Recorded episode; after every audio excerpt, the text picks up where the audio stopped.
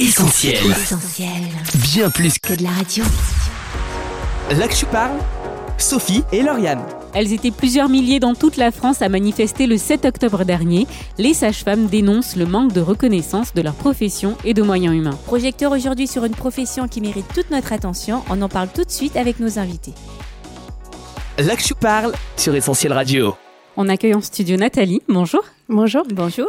Alors, vous êtes sage-femme depuis 13 ans. Vous travaillez actuellement en service de maternité, salle de naissance, urgence et pathologie de la grossesse. Merci beaucoup d'avoir accepté notre invitation dans les studios d'Essentiel Radio. Merci à vous. Et Ingrid est aussi là avec nous en studio. Bonjour Ingrid. Bonjour, à tous. Alors, une voix qu'on connaît bien, bien sûr, dans l'actu parle, tu seras notre débriefeuse.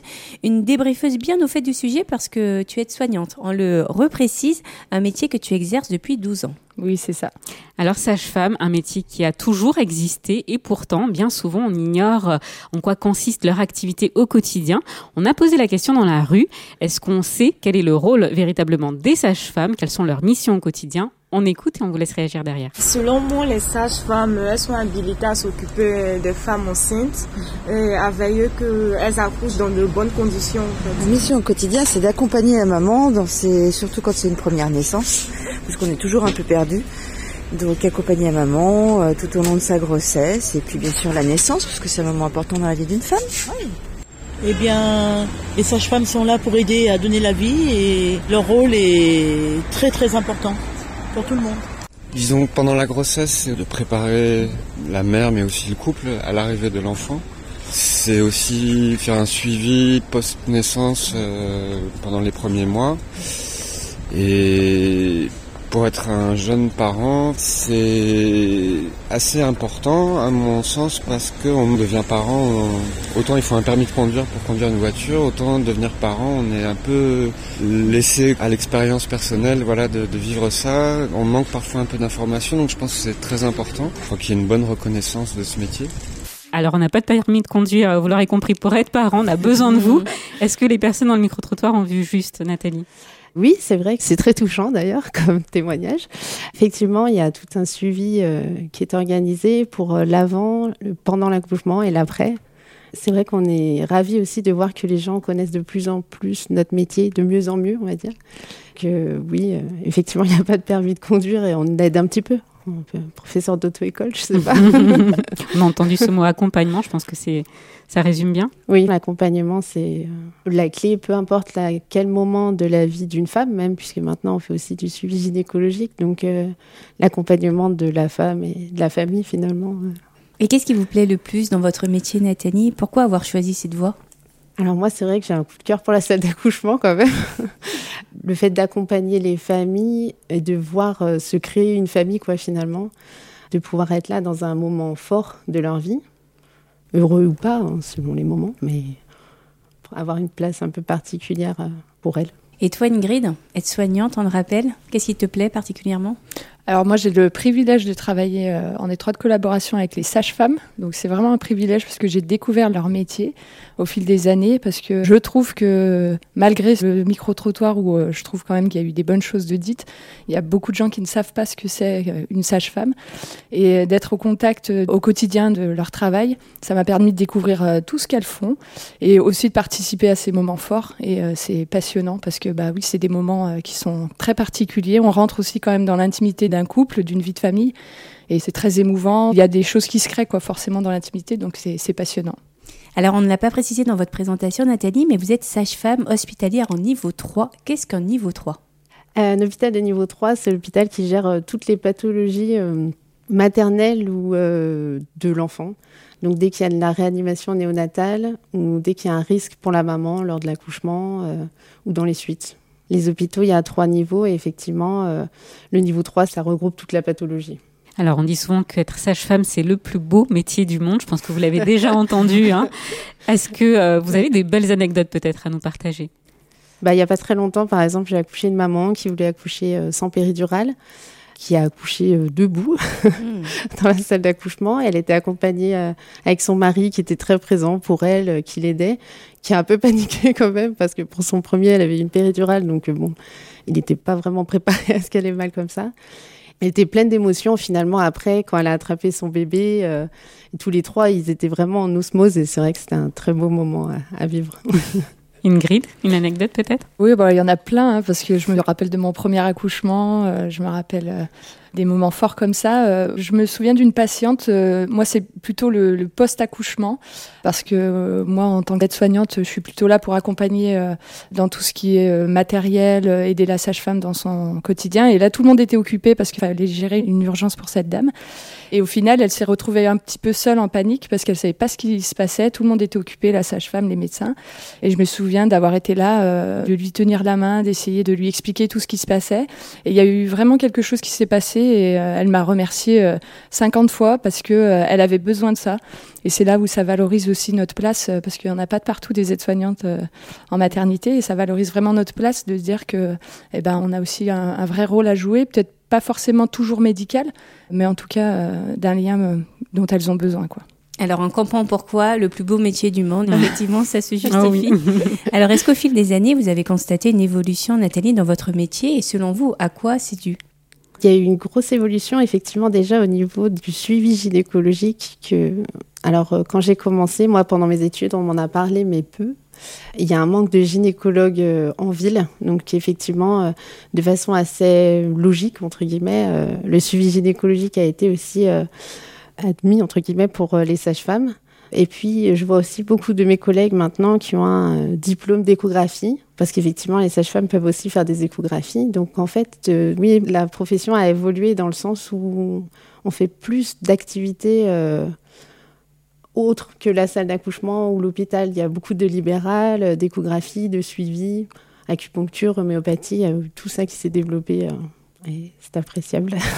Et pour toi, Ingrid, des évolutions en tant qu'aide-soignante qui œuvre dans une maternité Bah, nous, on a une place particulière, euh, un peu plus que je trouve que dans d'autres services pour en avoir euh, fréquenté, parce qu'on a un, vrai rôle euh, binôme avec les sages-femmes.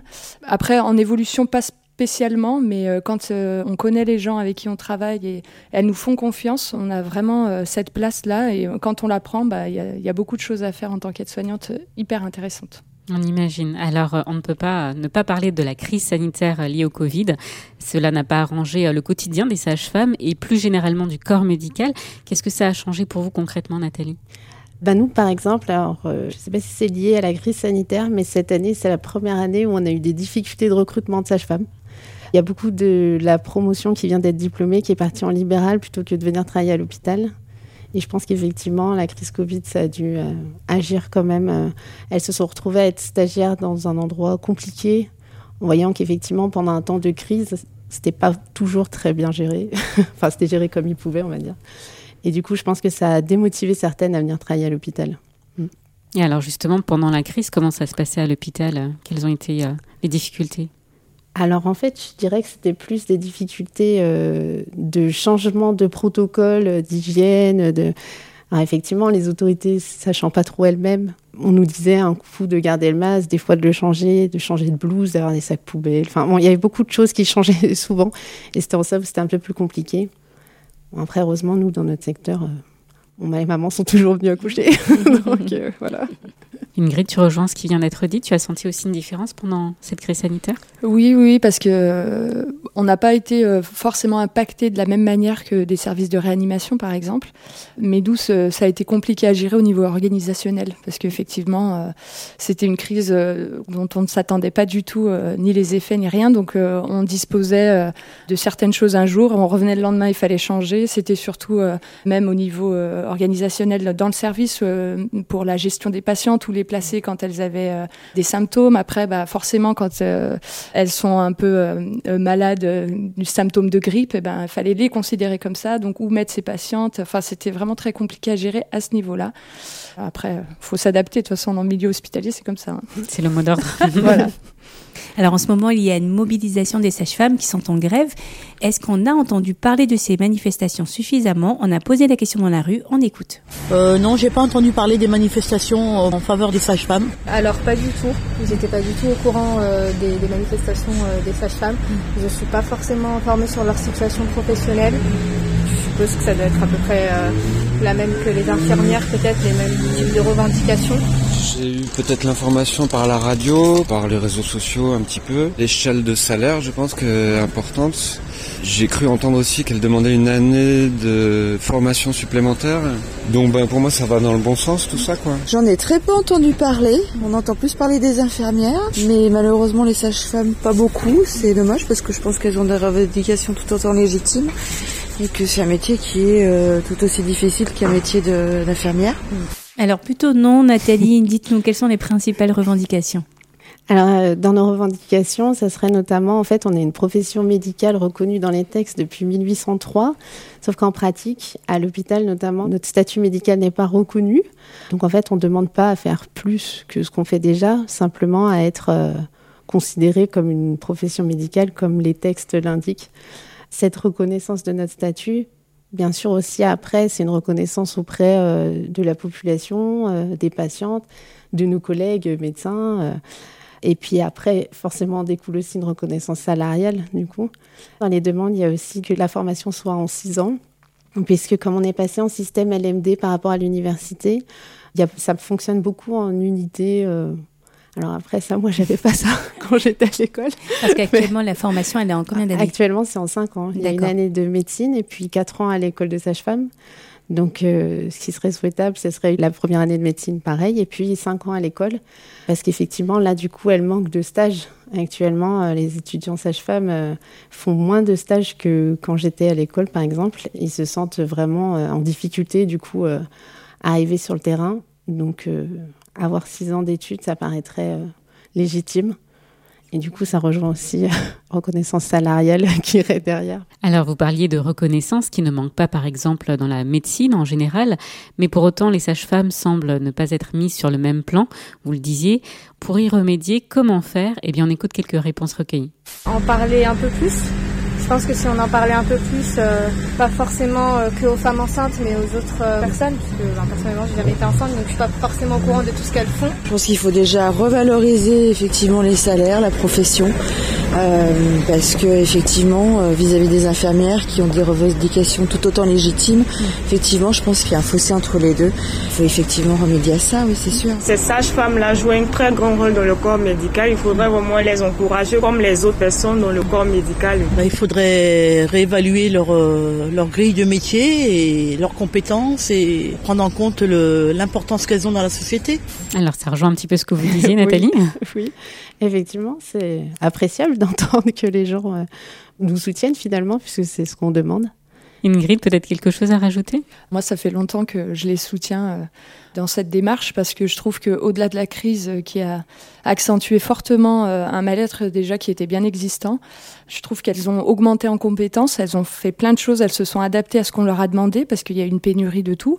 Et au final, il n'y a rien qui a suivi derrière, même au-delà de la reconnaissance au niveau du salaire. Il y a plein d'autres choses. Ça devient presque naturel ce qu'elles font. Et au final, elles donnent vraiment beaucoup pour les femmes dans plein de choses. Et il n'y a rien qui est fait. C'est dommage que les gens ne soient pas au courant de ce qui s'est passé. C'est dommage parce qu'en fait, elles sont réquisitionnées. Donc, quand tout le monde est sur le terrain, il n'y a, pas d'impact forcément bah, sur les patients, bah, ce qui est normal malgré tout. Mais au final, euh, les gens ne savent pas. Ils viennent à l'hôpital. Si on met pas des grosses étiquettes en disant bah, on est en grève ou on soutient, les gens ne sont pas au courant. Il y a quelques années de ça, j'avais participé aussi un peu à leur grève qu'elles avaient fait pour euh, pour un autre sujet aussi. Euh, moi, j'avais mis euh, une étiquette comme quoi euh, j'étais en soutien et les gens me disaient ah, mais je savais pas qu'est-ce qu'elle demande et pourquoi. Et c'est là où ils s'intéressent un peu plus au métier, quoi. Mm. Et je trouve ça dommage qu'on ne puisse pas en parler euh, beaucoup plus. Et eh ben on y remédie dans cette, mmh, cette émission. Alors on comprend avec tout ce que vous nous dites que la fatigue et la lassitude sont présents par rapport aux réductions d'effectifs et sur d'autres points aussi. Que faire pour aider les sages-femmes? On écoute quelques suggestions. Pour les aider, il faudrait prendre en compte euh, la dimension humaine et essayer d'assouplir un peu leurs horaires. Euh. alors je ne sais pas si nous, d'un côté, on peut faire quelque chose d'un point de vue, ben, en étant citoyen, peut-être essayer d'être un peu plus compréhensif quand on se déplace dans les hôpitaux, dans les urgences. Et puis euh, d'un point de vue ben, du gouvernement, euh, peut-être mettre en place euh, une aide, que ce soit pas forcément que d'un point de vue financier, mais aussi essayer de comprendre pourquoi il y a autant de démissions actuellement.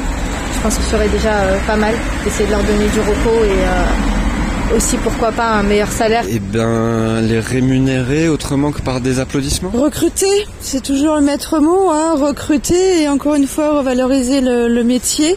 Alors euh, revaloriser par le salaire c'est sûr, mais redonner un peu une dynamique à ce métier, parce que je suis pas sûre que les écoles de sage-femme soient très euh, qu'il y ait beaucoup de monde qui postule parce que bah, le métier est dur, parce que comme une infirmière, on a des horaires un peu euh, décalés et qu'il faut pouvoir assumer aussi une vie de famille, une vie professionnelle derrière. hein.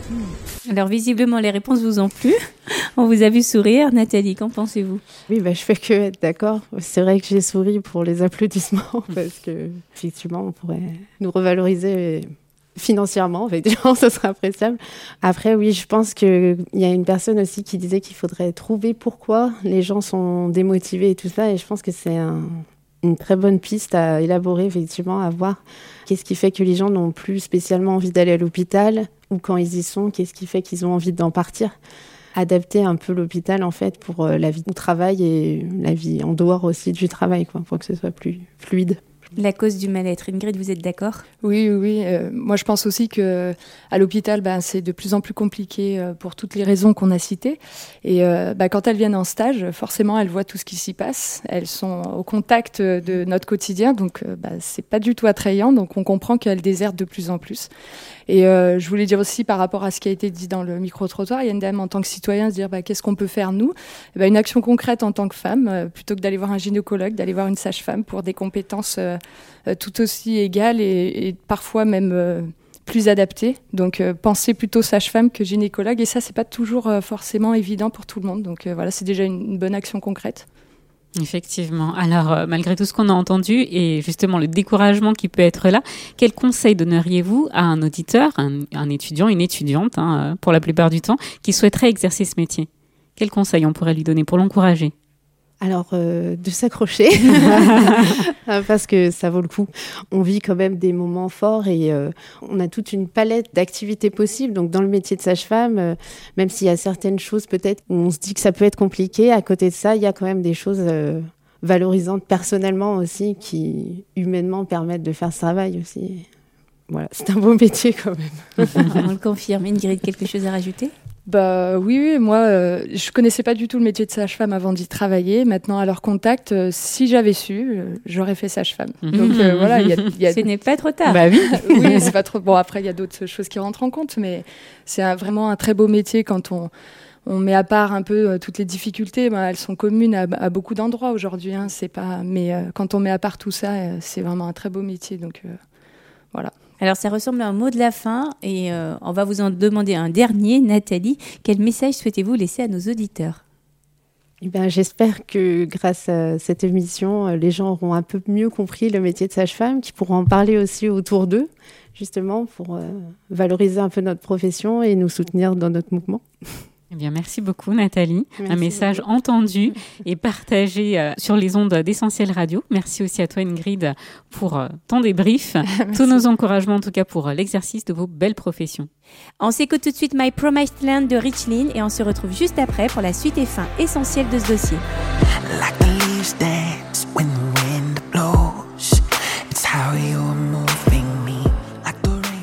Vous êtes sur Essentiel Radio. Aujourd'hui, dans l'Actu Parle, zoom sur le métier de sage-femme. Pénibilité du travail, responsabilité grandissante et un salaire qui ne suit pas. Et elles sont nombreuses en ce moment à manifester pour une meilleure reconnaissance de leur si belle et indispensable profession. On en a parlé avec Nathalie, sage-femme, et notre débriefeuse Ingrid, qui est aide-soignante. Une interview à retrouver en replay dès la fin de cette émission. L'Actu parle, Sophie et Lauriane. Je pense que tout le monde s'accordera pour dire quel beau métier est celui de sage-femme.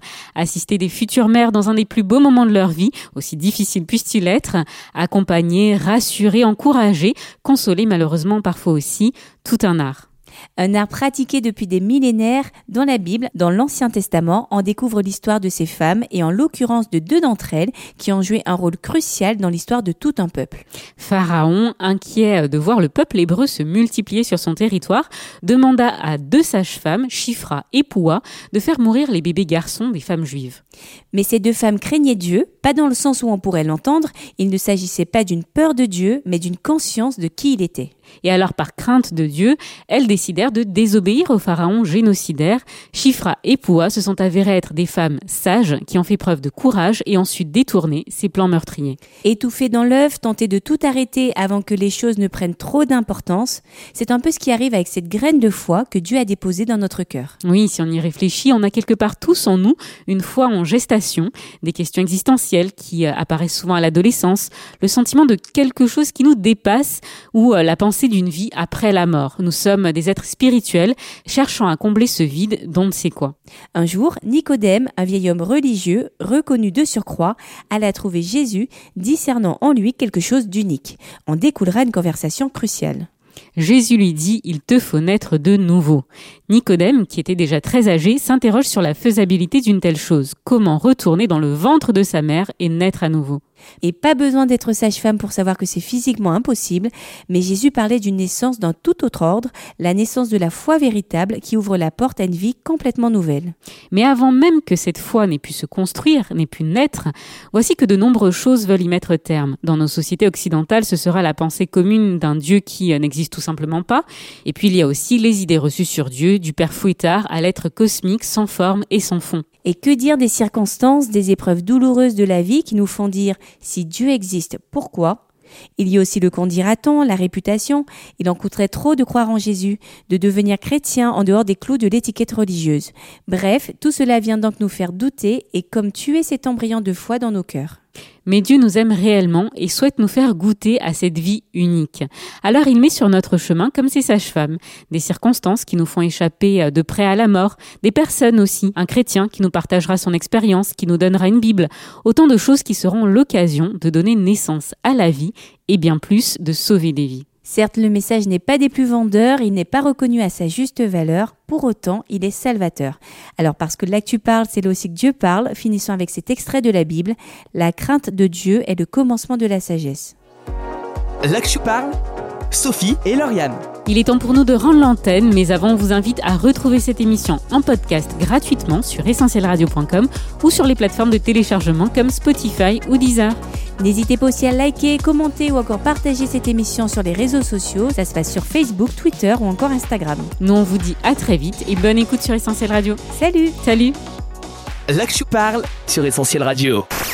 On retrouve, tous nos programmes sur essentielradio.com.